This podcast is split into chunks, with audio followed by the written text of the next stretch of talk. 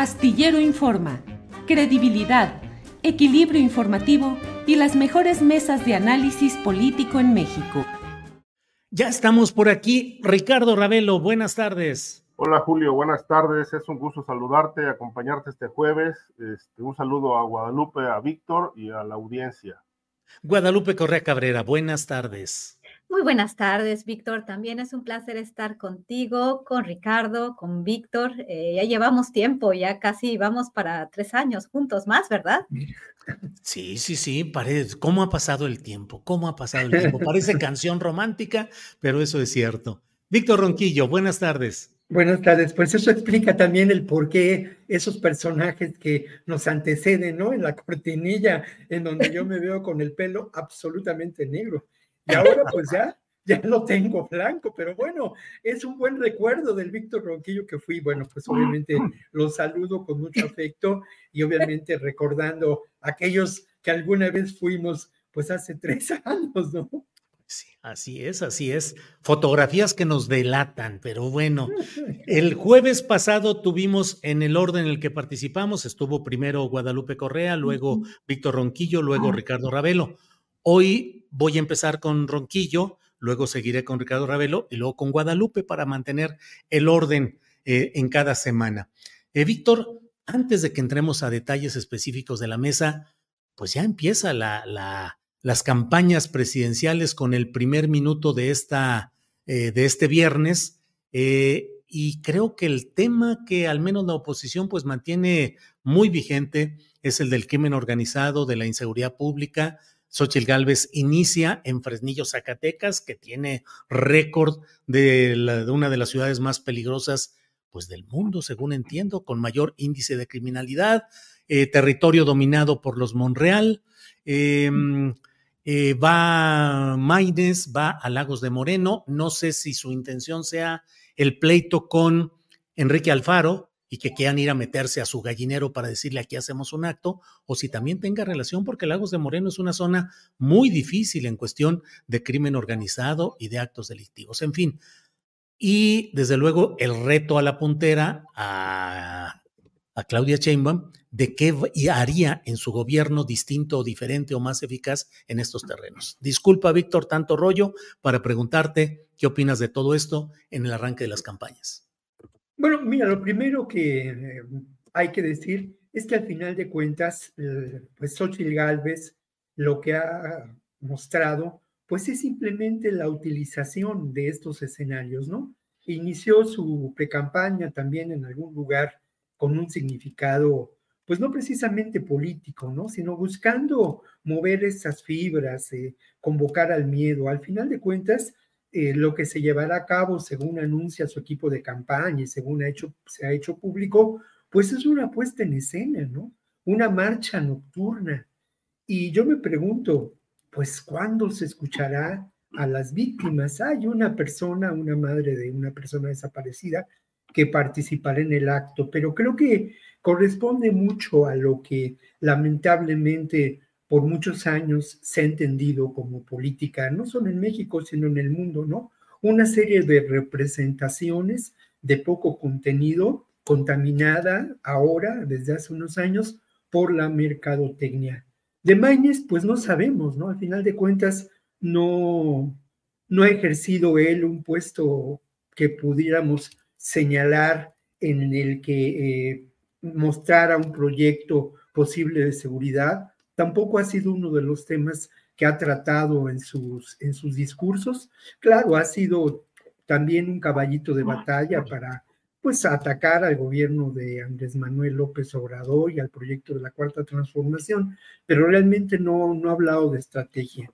Ayer eh, por la tarde, en un encuentro en el Club de Industriales, eh, Claudia Sheinbaum, pues de alguna manera presentó no precisamente su proyecto de seguridad o, de su plan de seguridad, pero sí los elementos que ella destaca de su gestión en la Ciudad de México. Habló de la reducción de crímenes eh, importante, ¿no? En términos numéricos. Habló también de una reducción en términos de la sensación de inseguridad y luego mencionó lo que fueron como sus tres o cuatro ejes de acción, que yo me pregunto si continuará en algún momento si resulta electa presidenta, ¿no? Uno de esos ejes es muy importante y creo que de alguna manera, pues ahí sí habría que pensar en un cambio, no total, pero en un cambio eh, que se generaría de manera diferente, ¿no? Uno de esos ejes fue el fortalecer a las policías, mm. lo que no ha ocurrido de ninguna manera en el proyecto de Andrés Manuel.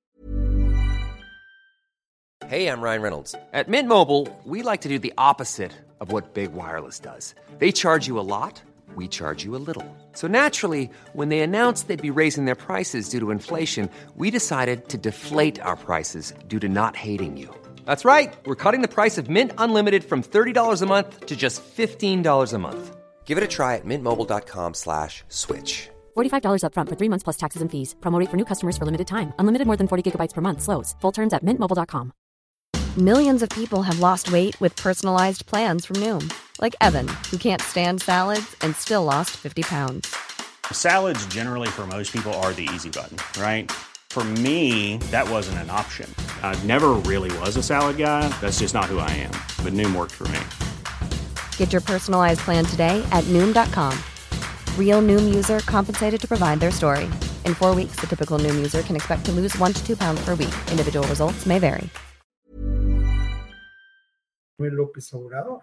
Hay por ahí una nota publicada hoy en donde todo lo contrario, ¿no?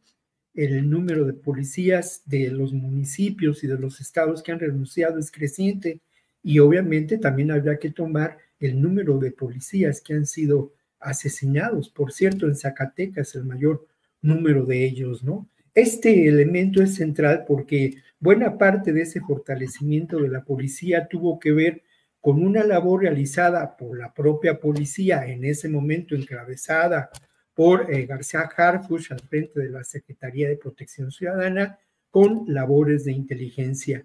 Claudia habló sobre cómo se habían desmontado algunos de los eh, grupos de crimen organizado que operaban en la Ciudad de México, golpeando precisamente a las cabezas. Eso, eso me parece que, es eh, un, resultado que vale la pena mencionar. ¿No? y luego lo otro, que, lo otro que es importante y que me parece que puede ser clave es esta coordinación de las fuerzas federales con las fuerzas de seguridad locales. Ojalá y veamos cambios fundamentales en este proyecto de, seguridad, Julio. Bien, Víctor, gracias.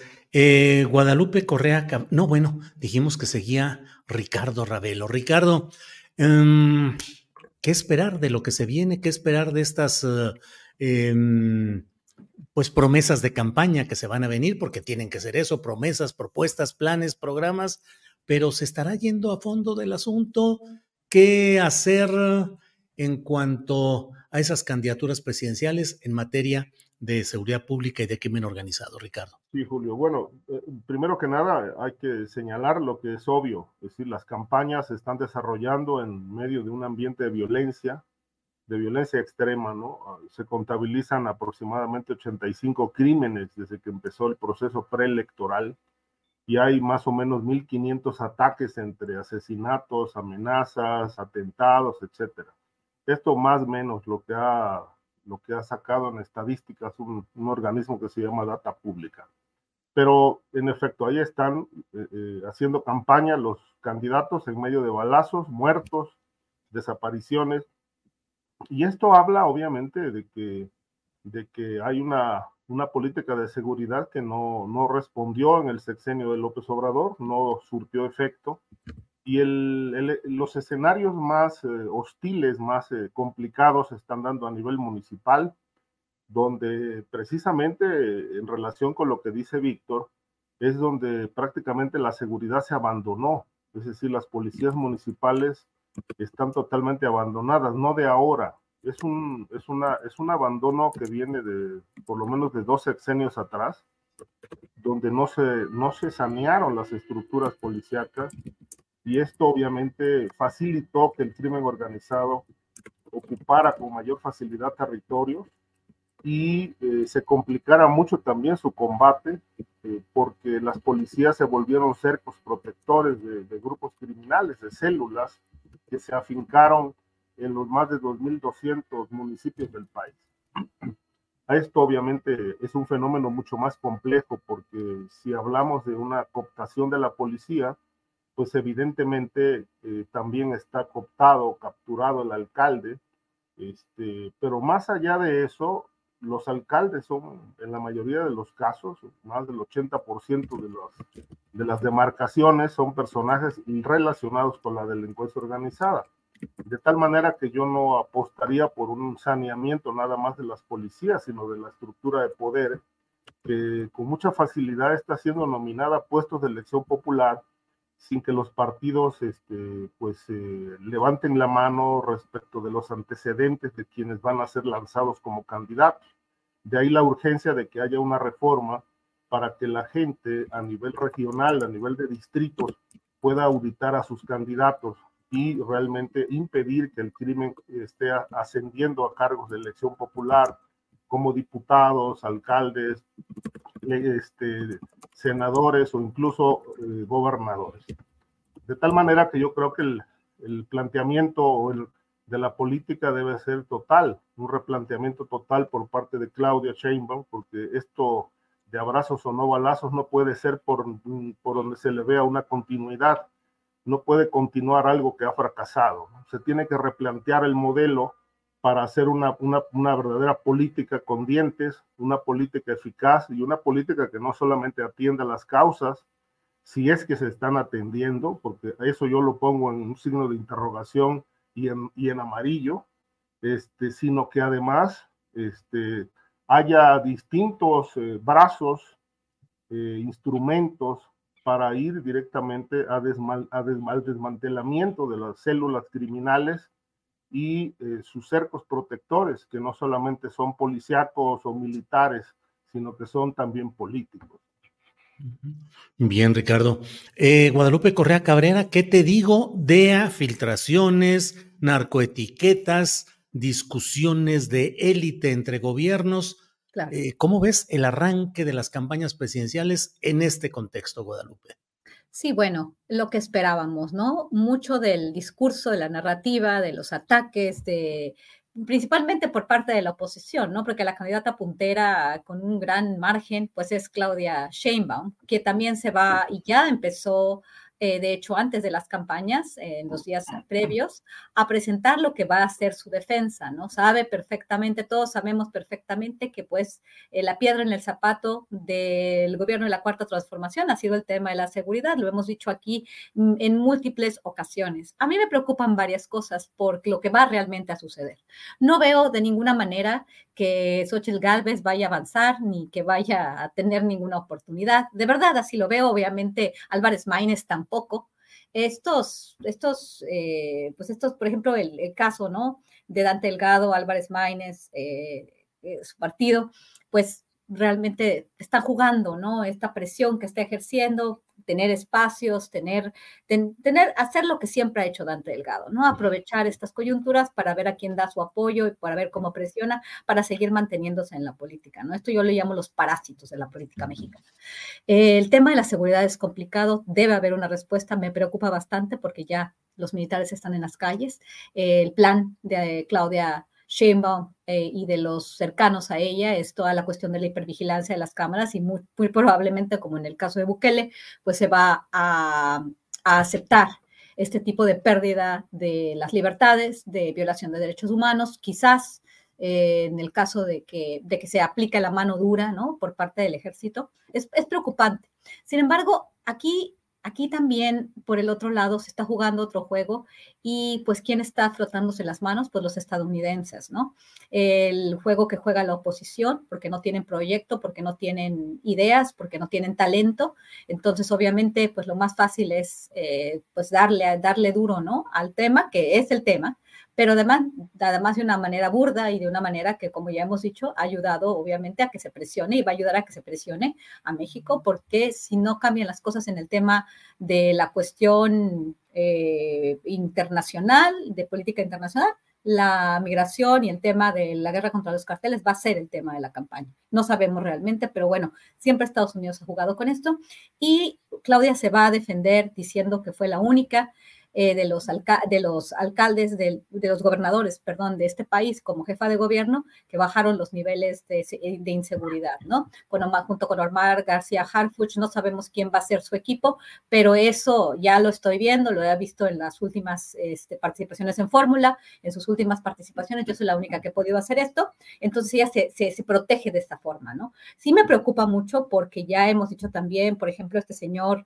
el, hijo del, del, este, del secretario de Turismo, este... Eh, Torruco, Miguel Torruco. Torruco, el señor Torruco, eh, Torruco Junior, ¿verdad? El Junior este, hizo esta propuesta, ¿no? La, la hipervigilancia, los C5, este, y esto combinado con el, con el ejército, pues sí me, me, plantea una situación complicada por el tema también de la corrupción y por el tema dentro de, de las Fuerzas Armadas, eh, que nada más porque llegó Andrés Manuel y porque está Claudia, no se han resuelto todos los vicios, ¿no? Que vimos desde, pues supuestamente el general Cienfuegos, el tema del guachicoleo, y cómo están las estructuras dentro del ejército mexicano. No estoy diciendo que, que, las Fuerzas Armadas per se sean corruptas, pero eh, hay cuestiones que no se han resuelto y que todavía tenemos un país pues muy corrupto y este problema no, no, no se le ve solución. Entiendo por qué los abrazos y no balazos, entiendo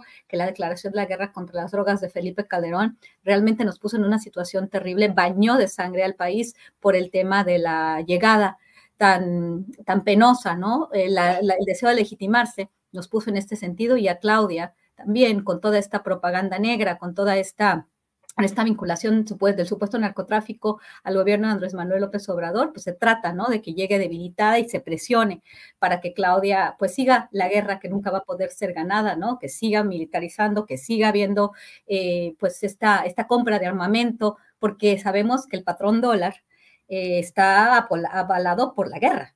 Y la guerra de Estados Unidos, que pues, está utilizando lo que está sucediendo en Medio Oriente, en Ucrania, y bueno, tanto la OTAN como Estados Unidos, pues ¿dónde van a continuar haciéndole el, frente a China? Pues debido a la guerra, ¿no? Entonces, bueno, la situación es complicada y así la va a tener Claudia de complicada, pero no creo que le vaya a servir a Xochitl Galvez, es simplemente un juego de élites, ¿no? Bien, Guadalupe, gracias. Víctor Ronquillo, eh, te propongo, a reserva de lo que desees agregar sobre este tema que acabamos de pasar, pero está también otro que es el relacionado con este, no sé si extraña reactivación procesal de la demanda o la, demanda presentada por Pío López Obrador contra Carlos Loret de Mola y que ha generado una serie de posicionamientos polarizados, quienes critican arduamente, acremente a Loret de Mola y a Latinos y quienes eh, eh, lo señalan casi como un héroe de la libertad de expresión. ¿Qué piensas, Víctor? Antes, de yo quisiera comentar dos cosas muy brevemente en términos de qué hace falta, ¿no? Y lo que hace falta, sin duda, es una labor de inteligencia profunda para terminar con esos cercos de protección política eh, de manera determinante que se dan en relación al crimen organizado y que de lo cual tuvimos noticia con la noche de Iguala, ¿no? Esto es, esto es muy, muy importante y lo otro es que también hace falta que la propuesta por parte de Claudia Sheinbaum en términos de seguridad se vincule a las propuestas a nivel continental que están gestándose y de la cual tuvimos eh, noticia hace algunas semanas, ya meses, con Gustavo Petro en términos de cómo se propone terminar con la realidad terrible del narcotráfico y, y la afectación social que ha generado en Colombia.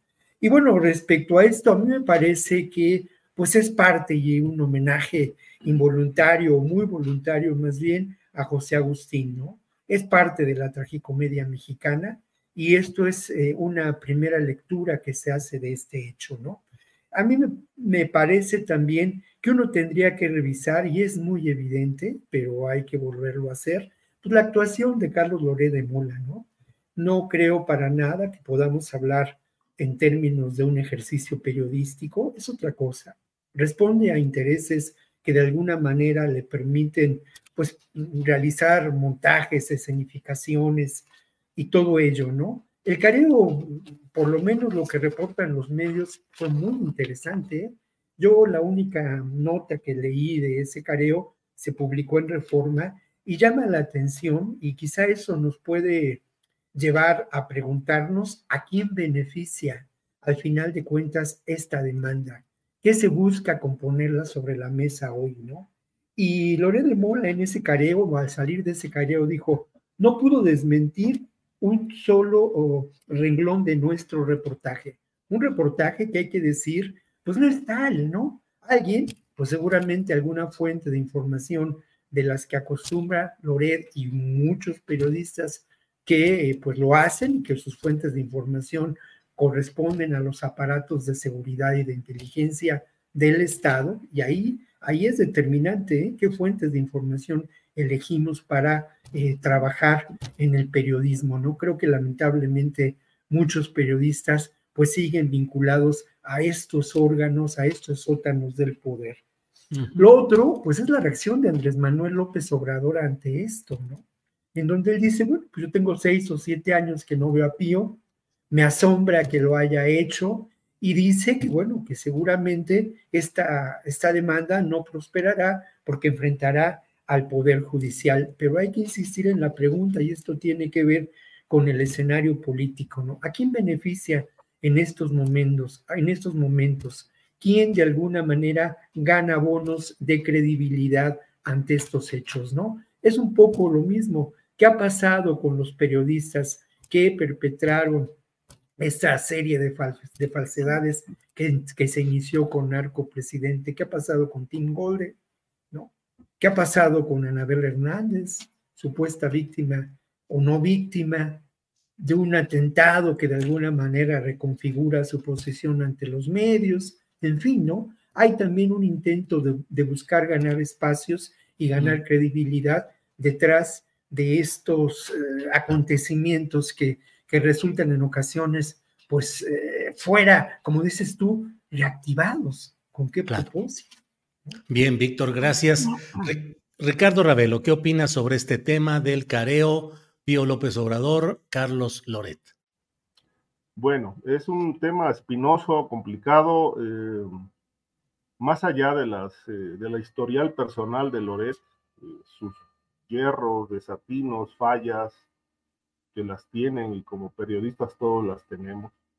Este, yo lo que podría decir es que, bueno, ahí está una evidencia que se llama un video, donde Pío está recibiendo un sobre con dinero.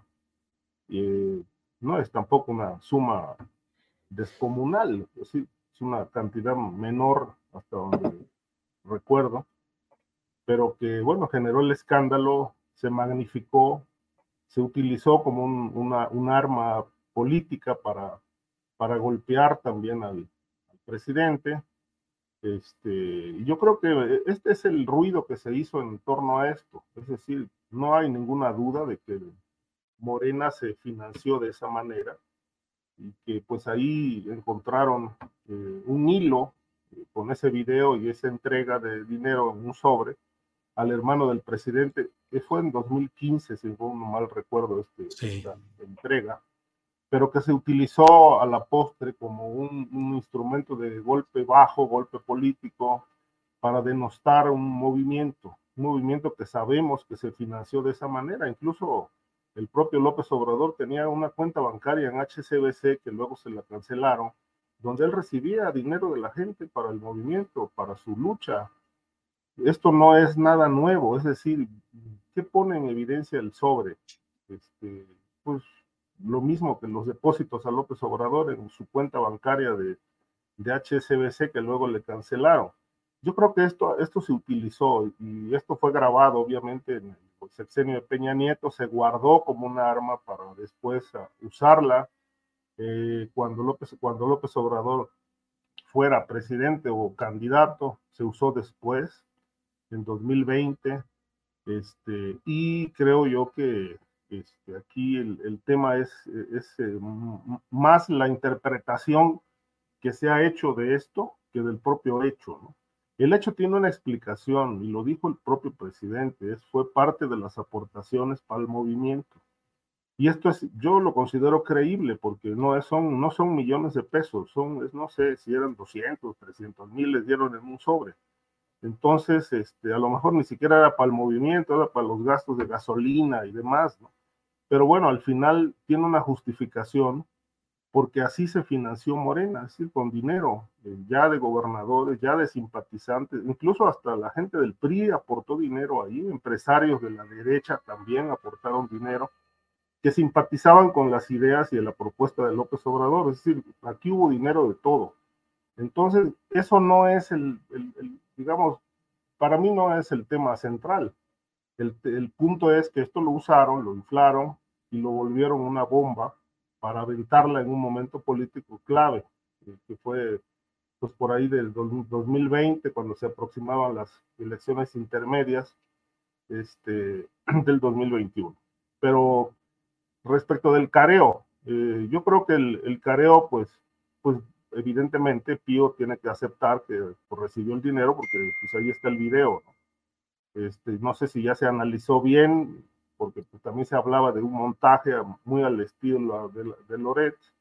Ayer el presidente en Chiapas este, dijo que, que había, su hermano había incurrido en un error con demandar a Loret porque pues estas, estas demandas en un país con un poder judicial corrupto pues no prosperan y que Loret pues tiene muchas influencias y apoyos de la derecha y el poder judicial obedece a esos intereses. Entonces yo creo que más bien estamos sobre un escándalo político, más allá de si esto pone en evidencia corrupción dentro de Morena, que la hay, pero creo que, bueno, me parece un, un, un elemento muy menor, un sobre con una cantidad menor para evidenciar la corrupción de todo un sistema, me parece muy poco para eso, ¿no? Creo que uh -huh. es más bien mucho ruido y pocas nueces. Bien, gracias Ricardo. Eh, Guadalupe Correa Cabrera, ¿qué opinas de este tema, por favor? Tu micrófono, tu micrófono. Claro. Pues mira, yo acabo de escuchar a Ricardo y me parece muy, muy apropiado todo lo que, todo lo que ha dicho. Eh, en el tema de las campañas, ¿no? De las campañas sucias, de, las, eh, este, de estas estrategias, ¿no? Donde, pues, tanto unos como otros recurren a, a, ciertos, a ciertas, eh, pues, acciones, ¿no? Pero en este sentido estamos hablando del gobierno de México y estamos hablando de una campaña y de una plataforma, la plataforma Latinos, que está, bueno, obviamente tiene uno de sus principales voceros, no financistas, pero voceros, Carlos Loret de Mola el conocidísimo Lord Montajes, que no solamente eh, pues, pues, eh, ha estado involucrado en esto, sino ah, recordemos los casos de Florence Cassés, ya, ya recordamos el, caso, los casos de Chihuahua, y bueno, toda una serie de cuestiones. Ahora, lo último, ¿no? El pasamontañas y, y esta burda entrevista con un supuesto miembro de la delincuencia organizada, que primero estuvo en los ardillos y luego con los zetas. Eh, no me sorprende tampoco que se haya utilizado de cierta forma este video que, como bien dijo Ricardo, creo que no puedo estar más de acuerdo con lo que dijo y no lo voy a repetir. Eh, pero bueno, el tema de la corrupción, de cómo se financian las campañas, no hay que sorprendernos, pero sí este uso faccioso, ¿no? De un medio de una forma tan burda para, para, para alentar los ánimos, deja muy mal parado al periodismo en México. Deja muy mal parado a un comunicador que se dice periodista, que es Carlos Doret de Mola. Desafortunadamente, este tipo de videos con estos usos políticos eh, dejan al gobierno mexicano de nuevo muy debilitado. Y este podría ser el gobierno de cualquier, en cualquier partido político, ¿no? Y entonces ya se vuelve todo un espectáculo y se vuelve también un negocio, ¿no? Una plataforma como Latinos no está informando, sino está siendo una plataforma para pegar eh, políticamente, ¿no? Hay que tener muchísimo cuidado porque, porque esto, como, como dije anteriormente, pues nos deja como país en una situación muy vulnerable cuando es una, hay una gran posibilidad de que el próximo presidente sea republicano, si no será Trump, será una persona quizás de su, de su mismo partido y que, bueno, el ver a un país así de debilitado, el querer ver que toda la familia del expresidente está vinculado con cuestiones de corrupción y con el narcotráfico, sea lo que sea, Eh, me parece también tristísimo, ¿no? Esto que dice el presidente, y aquí estoy muy de acuerdo con él, que independientemente de la, de la demanda, pues el Poder Judicial como también se está utilizando como una herramienta política, una herramienta electoral más que una, como se debe ser una institución de, una institución, la institución para la procuración de justicia. El tema de los jueces en México es un tema tristísimo. Tengo para el, para el postre un postre demasiado amargo que lo que dice el presidente lo confirma, ¿no? Los jueces, los jueces en este país que, reciben dinero y que se vinculan con el mejor postor. Y en este momento, pues están vinculando obviamente con la oposición política en México. Bien, Guadalupe, gracias. Eh, Víctor Ronquillo, eh, otro tema que tenemos eh, para comentarios en este día es el relacionado con lo que está sucediendo con el plantón de familiares y activistas en el caso de los estudiantes normalistas desaparecidos en Iguala Guerrero. Hay manifestaciones, hay un plantón instalado en el Zócalo, están demandando que haya diálogo con el presidente ha habido detonación incluso de petardos en oficinas públicas, el Senado, gobernación, y han anunciado ya que se van a mantener en el Zócalo, aunque mañana sea el acto masivo de relacionado con la, el arranque de campaña de Claudia Sheinbaum. ¿Cómo vas viendo las circunstancias actuales de lo que está sucediendo en este tema, Víctor? Bueno, parto no, no precisamente de lo actual, sino de una reflexión que tiene que ver con lo que me parece pues una renuncia de un proyecto político muy importante que era restablecer o establecer mecanismos de justicia transicional. La justicia transicional va más allá de los elementos propios de un Estado determinado para hacer justicia. Es evidente y es obvio, y lo fue desde el inicio de este sexenio, que los mecanismos de la justicia en nuestro país estaban rebasados por hechos históricos determinantes, ¿no? Hechos vinculados además a la violencia política. Dos ejemplos fundamentales y que en los que se trabajó, a mí me parece que de una manera seria, rigurosa, en un momento dado. Ayotzinapa y la Guerra Sucia. Lamentablemente esa justicia transicional llegó hasta donde pudo llegar en términos de eh, mostrar algunas evidencias, algunos hechos, presentar informes muy importantes que en ambos casos no podemos dejar de lado. Lamentablemente ocurre que esa justicia transicional, esos mecanismos instalados en la Subsecretaría de Derechos Humanos de la Secretaría de Gobernación, en este momento, por lo menos desde la perspectiva que tenemos quienes seguimos la información sobre estos temas, pues se encuentran pasmados o se encuentran silenciados o se encuentran ya excluidos de la gestión política del gobierno de Andrés Manuel López Obrador y de la propia Secretaría de Gobernación. Lo que ocurre a mí me parece muy grave porque lamentablemente expone de manera muy clara cómo han permanecido en muchos ámbitos vinculados con la impartición de justicia, vinculados con las áreas de inteligencia del propio Estado y vinculados también con las tareas de seguridad, que además tendría que entenderse y no se entiende así como seguridad humana, permanecen ahí enclaves del viejo régimen y esos enclaves hay que eh, llevar hacia adelante propuestas políticas que lamentablemente se ven lastradas por un elemento determinante. Y ese elemento determinante es la posición política del ejército mexicano en este gobierno. No hay la menor duda. ¿Por qué eh, esta cita exigida por parte de los padres y de y del abogado Vidulfo no se da? ¿Por qué no se ha dado oportunamente? ¿Por qué se buscó eh, encontrar a otros posibles interlocutores con personas que si bien corresponden a esta tragedia de la pérdida de hijos en esa noche lamentable, pues han I'm Sandra, and I'm just the professional your small business was looking for. But you didn't hire me because you didn't use LinkedIn jobs. LinkedIn has professionals you can't find anywhere else, including those who aren't actively looking for a new job but might be open to the perfect role, like me.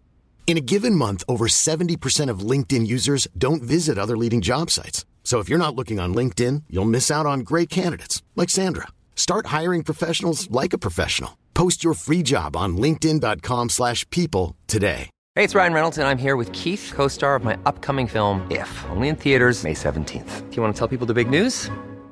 All right, I'll do it. Sign up now and you'll get unlimited for $15 a month in six months of Paramount Plus Essential Plan on us. Mintmobile.com slash switch. Upfront payment of $45 equivalent to $15 per month. Unlimited over 40 gigabytes per month. Face lower speeds. Videos at 480p. Active Mint customers by 531.24 get six months of Paramount Plus Essential Plan. Auto renews after six months. Offer ends May 31st, 2024. Separate Paramount Plus registration required. Terms and conditions apply if rated PG.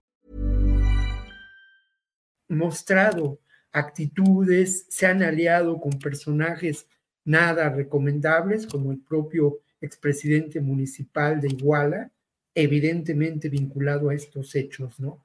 Creo yo que hay aquí una tarea pendiente y una tarea pendiente de esclarecimiento de los hechos que va a continuar.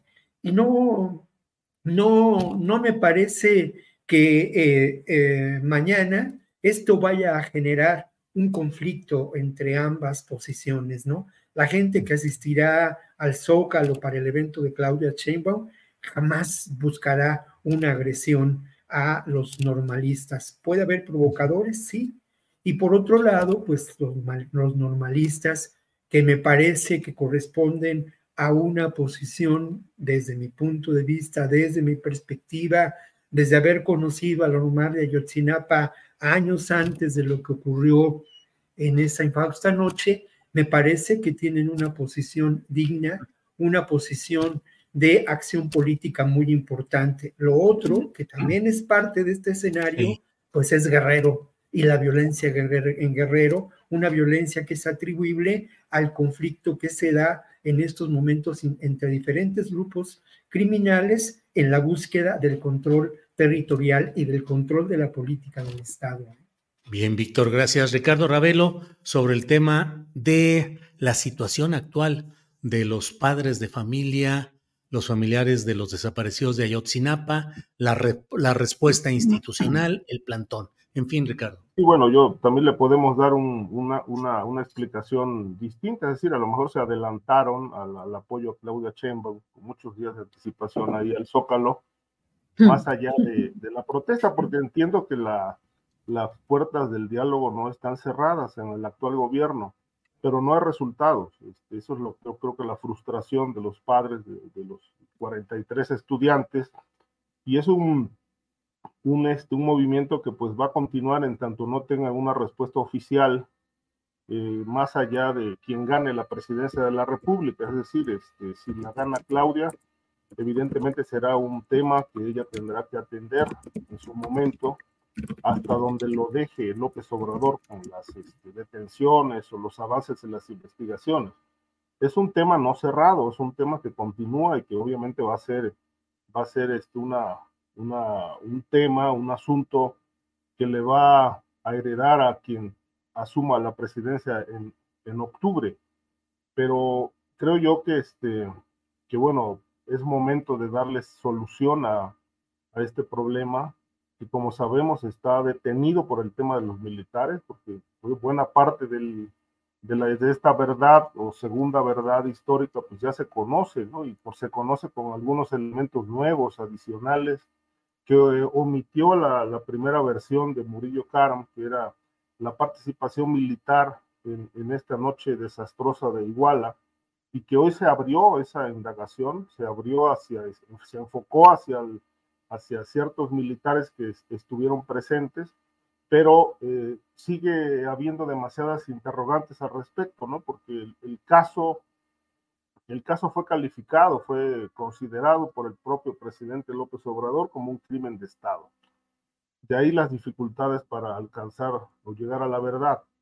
Pero la pregunta también se ha impuesto, eh, si no tiene respuestas, de si es un crimen de Estado, por qué no están bajo investigación eh, Peña Nieto y Cienfuegos, que era el jefe supremo de las Fuerzas Armadas y el secretario de la Defensa Nacional. ¿Por qué? Porque no se quiere llegar al fondo, porque hay muchos militares quizá más implicados en este caso, y ahí hay un choque de fuerzas, ¿no? Entre el Poder Ejecutivo y, el, y la Secretaría de la Defensa. Es decir, de no poner en evidencia a un ejército, pues que se ha convertido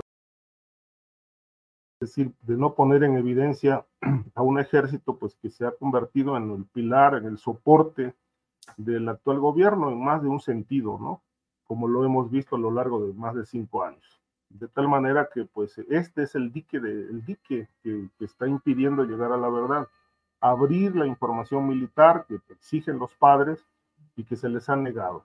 Entonces, mientras hayas estas resistencias y no haya de parte de las Fuerzas Armadas apertura para decir, bueno, eh, si hubo estos errores, eh, participaron tantas personas, esta es la información, se procesan, se encarcelan, creo yo que el caso no va a llegar a, buen puerto, por lo menos en esta administración.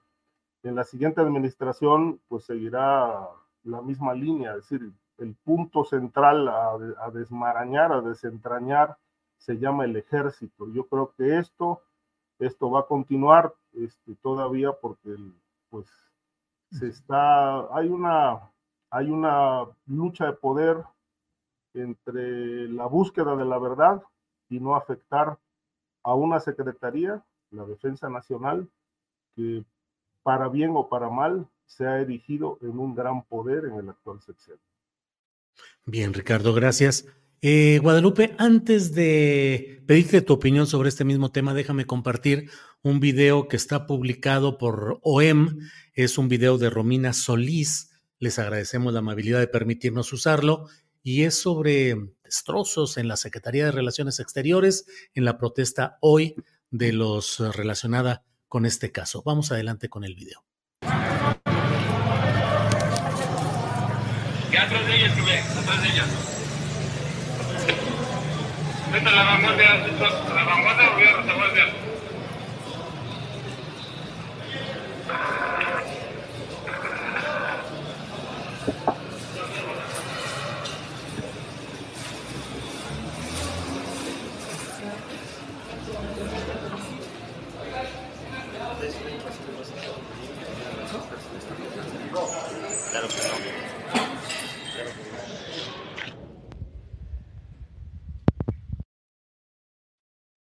Pues eso es lo que hay, Guadalupe Correa Cabrera. ¿Qué nos dices respecto a este tema? Tu micrófono, por favor. Sí. Claro, sí, es, ah, es, es, un, es un tema complejo, el, el momento, el, la, el tipo de, de, manifestación. Creo que hay siempre demandas legítimas y creo que esto mis dos eh, colegas, Ricardo y, y Víctor, lo expresaron bastante bien. Aquí el tema es no, no se hizo lo que se prometió y bueno, se dejó un espacio también para el uso político y el uso electoral de una, eh, de una tragedia, ¿no? De una masacre, de una falta de capacidad de investigación y además de voluntad política para poder hacer justicia y para hacer una investigación o por lo menos eh, pues para, para revelar la, la, verdad, ¿no?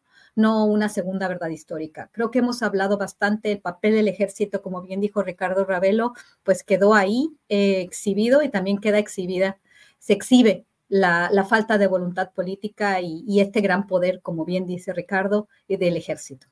Eh, y con esto tampoco, como dije antes, no, no quiero minar la importancia de las Fuerzas Armadas y de la Secretaría de la Defensa Nacional para la protección de nuestro país sin embargo, ya se ha extendido estas capacidades, no se, no se concreta una reforma a la policía, sino se hace hecho a mano del ejército con todos eh, los riesgos que esto conlleva.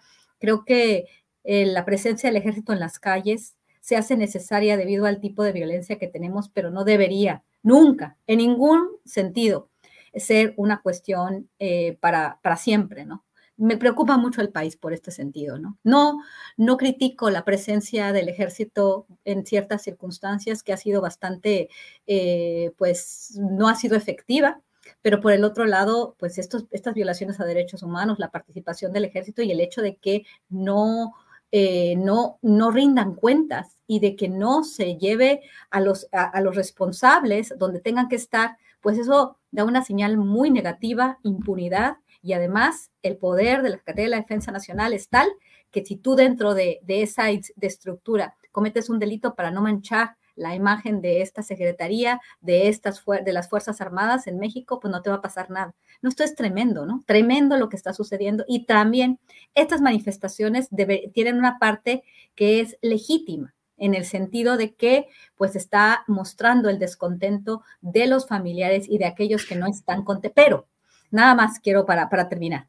Eh, también el uso político electoral de los grupos que se suben a estas este, demandas legítimas se van a empezar a ver de una forma muy importante, ¿no? Y bueno, sí se espera un periodo electoral muy complicado, más de lo que tendría que ser, y mucho de esto también es un espectáculo y también es una estrategia electoral, y hay muchos grupos que se, que se suben a las demandas legítimas y no sabemos qué tan financiado estén ciertos eventos que no necesariamente están vinculados con el descontento de las familias y de las víctimas. Esto es importante también notarlo, por qué pasa ahorita y, con qué recursos y qué tipo de, cuestiones vienen detrás, ¿no? Muchas de las movilizaciones sociales empiezan con una demanda legítima, tienen un sustento legítimo, pero también son capitalizados por grupos de interés. Bien, Guadalupe. Eh, bueno, vamos con Víctor Ronquillo. Víctor, em, entre otros temas que resultan a veces... Eh, pues muy ilustrativos de los momentos que vivimos. Cierra su gestión ya Cuauhtémoc Blanco, eh, va a dejar su cargo, deja Morelos, eh, busca ser ahora candidato a diputado federal por Morena. Te pregunto tu opinión sobre este tipo de hechos en los cuales personajes a quienes se señala como involucrados en hechos judicializables, para decirlo de manera suave, son ahora partícipes en listas de candidaturas particularmente de Morena, Víctor? Bueno, eh, creo que hay dos eh, realidades que eh, de alguna manera nos hacen ver cómo pudo haber sido la gestión o cómo fue la gestión de Cuauhtémoc Blanco en términos de seguridad en Morelos, ¿no? Por un lado, el incremento de delitos ha sido ostensible, ¿no? De delitos que van del feminicidio y el homicidio a delitos como el robo de tarjetas, perdón, como el asalto a tarjetavientes en eh, cajeros automáticos. Esto es una realidad.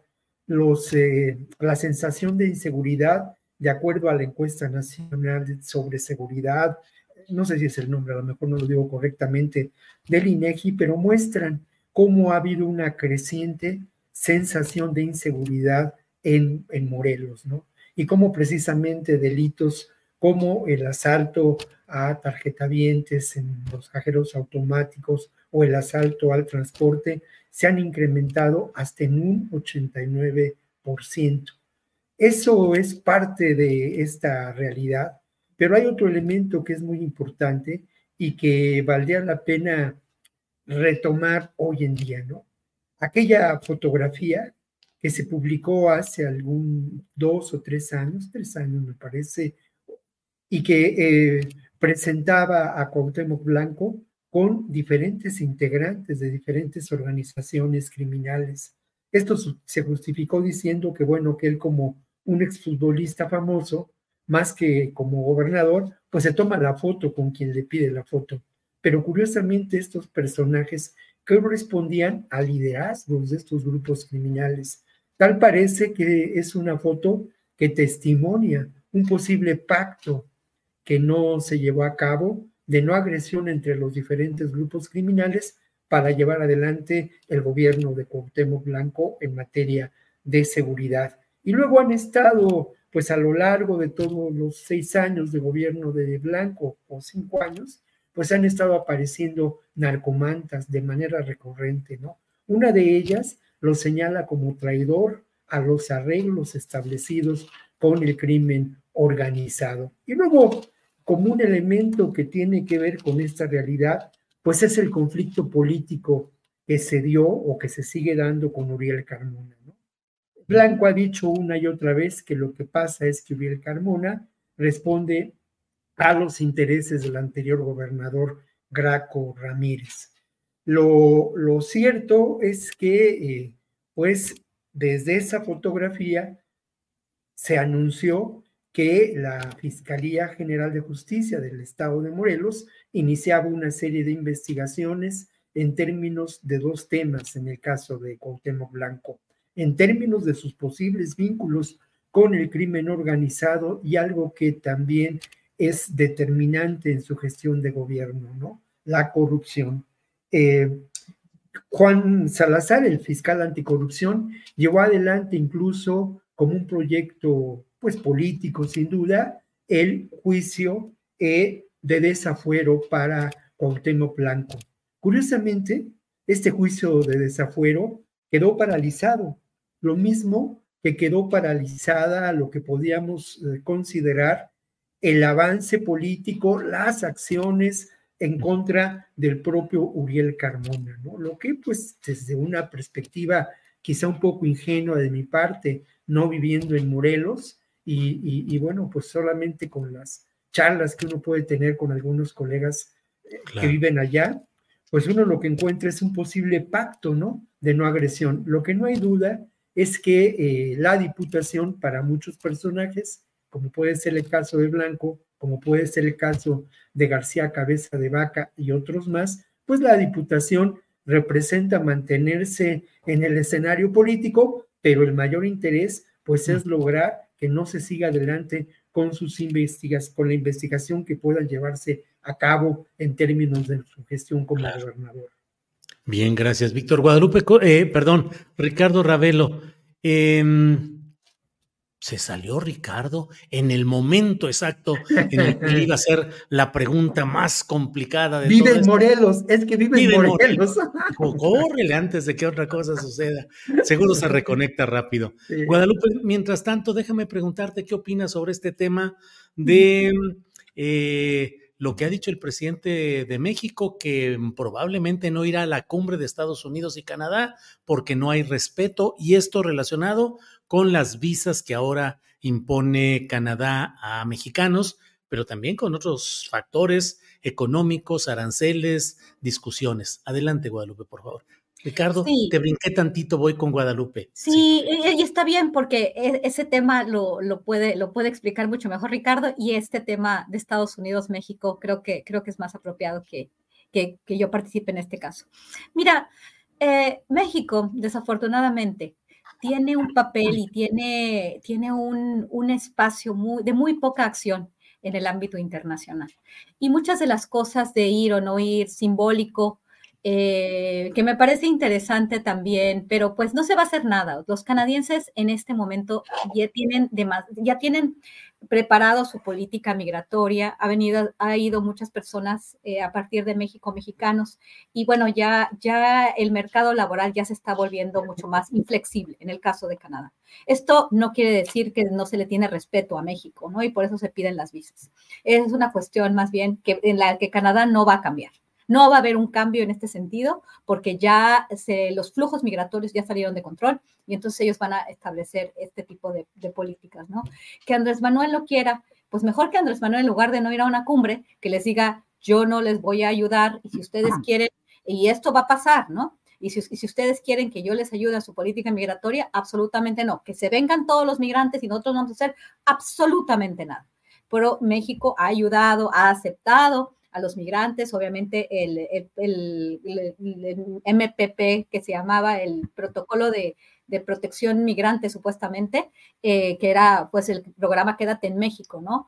Andrés Manuel López Obrador lo aceptó, pero también tiene poca forma de, por la dependencia tan grande que tenemos con los Estados Unidos y que ha aceptado Andrés Manuel López Obrador en muchos sentidos también para negociar otros espacios, ¿no? Eh, de las, las energías renovables, Plan Sonora, de lo que no vamos a hablar este año y de lo que no se va a comentar. ¿Por qué? Porque también Estados Unidos tiene mucho mucho espacio para presionar a México. Andrés Manuel López Obrador había dicho, no, aquí no vamos a, irnos al tema de las energías renovables, nos sale muy caro, vamos a hacer gas y petróleo y manita de puerco y órale, plan Sonora. Y el señor Durazo está todo el tiempo eh, presumiendo su eh, programa aquí y allá de viaje y bueno, esto realmente eh, no, no, va con los planes de Andrés Manuel López Obrador.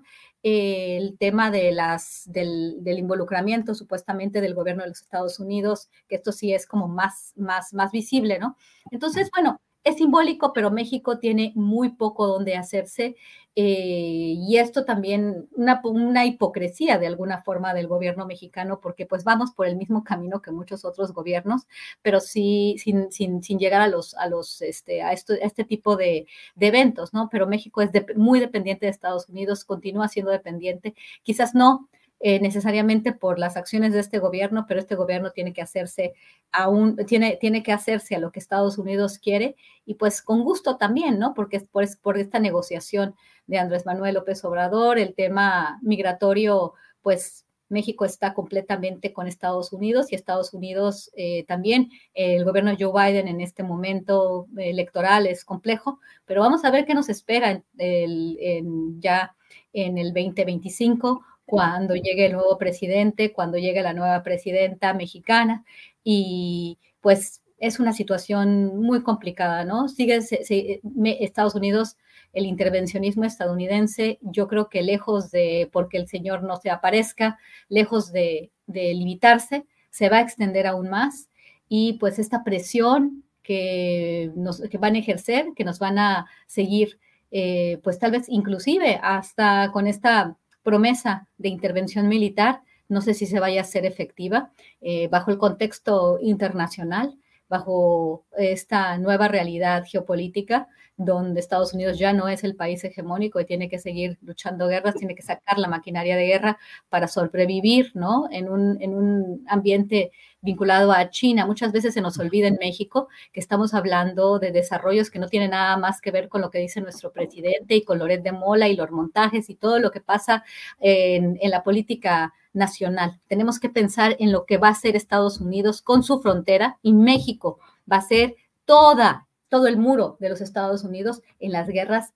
que vienen y México va a tener muy poco que hacer. Entonces, esto es simplemente un espectáculo que, pues está poniendo también en marcha el presidente de, la República, pero pues tampoco podemos ser tan duros porque México, como, ha como han dicho algunos, este, su, posición eh, geopolítica eh, tan limitada por, por su ubicación y por estar al lado de quien está, por tener frontera con Estados Unidos, que está en una situación ahorita de una relativa vulnerabilidad, eh, pues sí, nos va a ser un poco más complicadas las cosas, ¿no? Nos espera un una dependencia mayor, nos esperan visas, ya eso, eso no, para el, la cuestión de Canadá, y no porque Andrés Manuel no vaya a la, a la, a la cumbre, le van a quitar el, la solicitud de visas a los mexicanos en, en, en, territorio canadiense. Bien, Guadalupe, gracias. Eh, Ricardo Ravelo, ya se nos va el tiempo, son las 2 de la tarde con 57 minutos.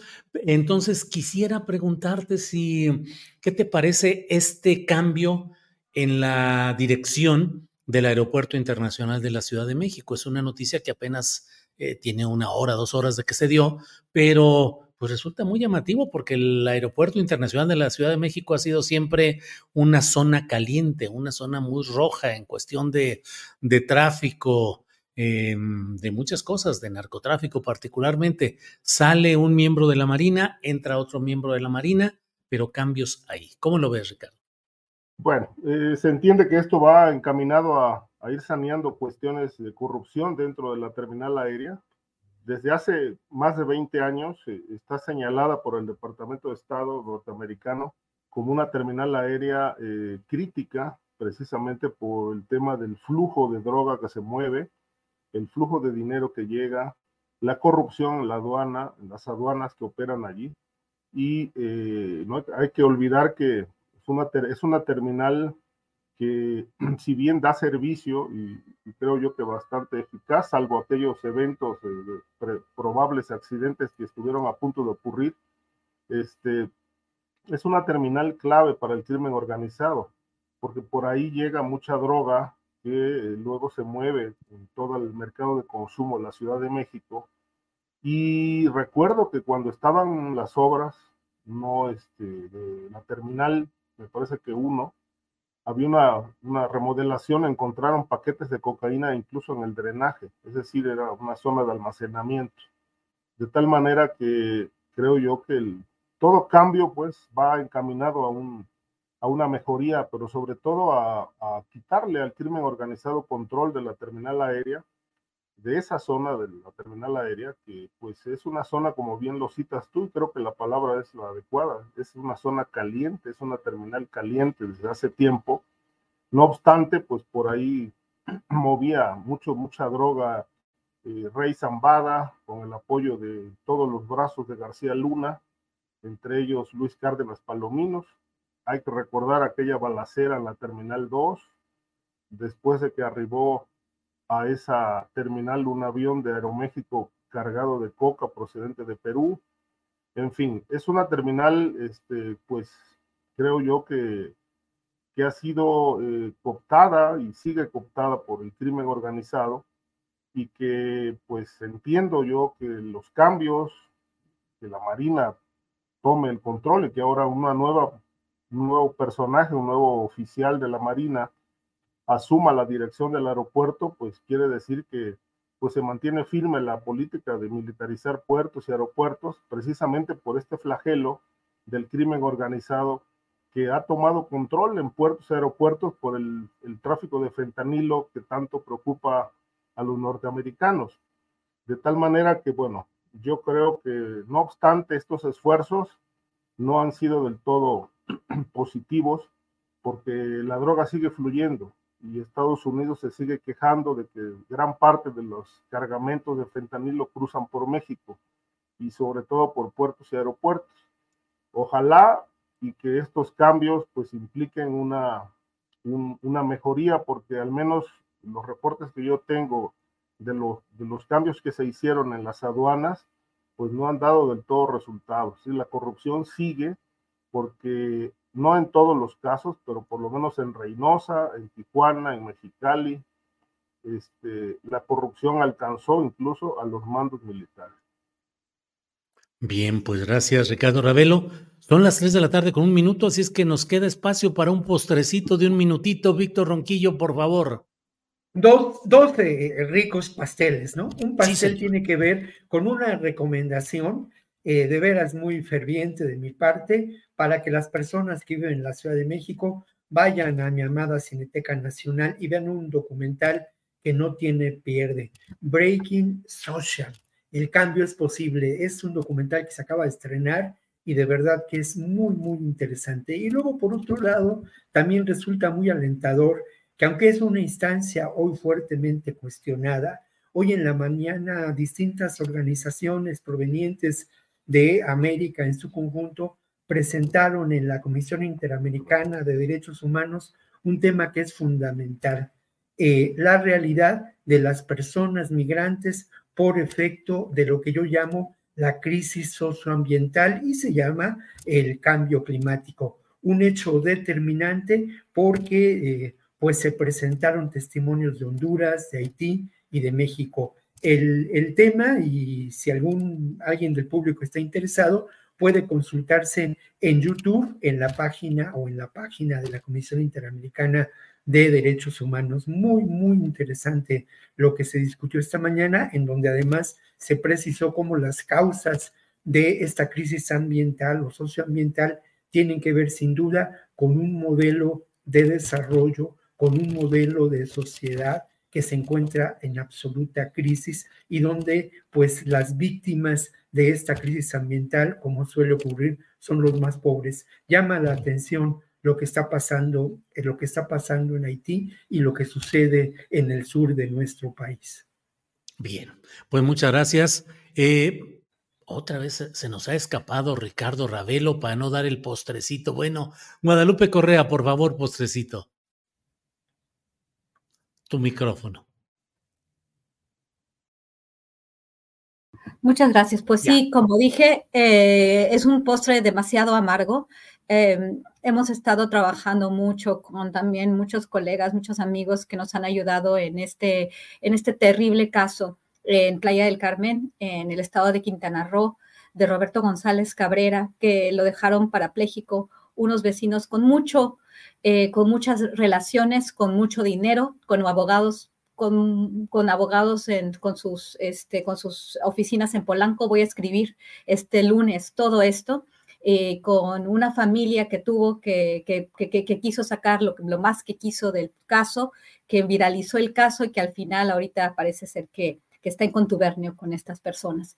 Eh, el, después de siete años de injusticia, iba a empezar el juicio de Roberto González Cabrera este lunes. Estaba muy entusiasmado y yo hablé con él varias veces. Digo, gracias a todos aquellos que nos han apoyado, porque esto es un caso horrible, ¿no? Horrible, de la, la peor que me ha tocado vivirlo de cerca. Y cuando llegaron, este, no, no había nadie, les dejaron una, una, una, nota, una notificación de que, de que el juicio se iba, se iba a posponer todavía más hasta agosto. Los jueces no se presentaron, lo cual nos dice que los jueces, en este caso el Poder Judicial en el estado de Quintana Roo, corrupto hasta la médula, el que no se hayan presentado estos jueces es una cuestión tremenda y el último día, el día que iba a empezar, les dicen que lo que pasa es que esta parte, la parte acusada, no había reunido todos los testimonios después de siete años que, han tenido para reunir a todos los testigos para este juicio final. Es una porquería de justicia en este país. O sea, no es posible que eso pase. Vamos a seguir y por favor les pido a todos que nos apoyen y que, y que hagamos presión porque esto no puede seguir así. No puede seguir así la justicia en este país. Y en Quintana Roo es muy importante. Gracias a todos los que nos han apoyado. Guadalupe, gracias. Ricardo Ravelo, postrecito, por favor. Mira, yo ¿Quién cierro escaparse, con- Ricardo Ravelo? No, es que aquí de pronto la tecnología nos traiciona. Órale. El- yo quiero eh, cerrar con esta parte de Morelos que tocamos hace un momento. Fíjate que eh, me llama mucho la atención, se va impune Cuauhtémoc Blanco, eh, tiene ocho carpetas de investigación abiertas y en algún momento estuvieron a punto de destituirlo porque eh, presentaron un juicio de procedencia ante el Congreso que no prosperó, pero eh, se habla de muchísima corrupción, hay 3 mil millones en los últimos meses extraviados y se va sin rendir cuentas. Y lo que la preocupación que tienen es que el Congreso, que no, no, no, este, no, no tiene el control del Congreso, la preocupación es que el Congreso nombre a un sustituto que no sea de Morena. El mismo conflicto que pasó en, Nuevo León. Eh, de tal manera que, bueno, pues se va sin rendir cuentas y deja una, una, una secuela, una herencia verdaderamente dramática en Morelos. Es decir, por lo menos hay 25 asesinatos todos los días en los 36 municipios de, de, del, estado, donde la mitad de estas demarcaciones están gobernadas por gente del crimen, rojos, guerreros unidos, cártel de Jalisco, etcétera, etcétera. Es una mezcolanza de grupos criminales que tienen, que tienen atenazados a, muchos alcaldes este, y sobre todo deja una cifra pues, verdaderamente alarmante. Es uno de los estados con mayores secuestros carreteros. Es decir, el tramo de la Ciudad de México a Cuernavaca, ya por la libre o ya por, por la autopista, es una, digamos, una, una ruta de muerte después de las 5 de la tarde. Es decir, empiezan los atracos. La zona de Tres Marías ha habido muchos asesinatos en los últimos meses y la Guardia Nacional hizo alguna presencia temporal, pero ya no se les ve se les ve muy esporádicamente, porque resulta que salen a patrullar carreteras o calles de día cuando la gente, la, la gente los ve, pero de noche ceden la plaza y entonces pues entra el turno de la delincuencia organizada y empiezan los secuestros y empiezan los atracos y robo de autos y crímenes y bueno, es un desastre Morelos pero no obstante al señor Blanco pues se le va a premiar con una plurinominal. Uh -huh. Pues sí, así andan las cosas ahí.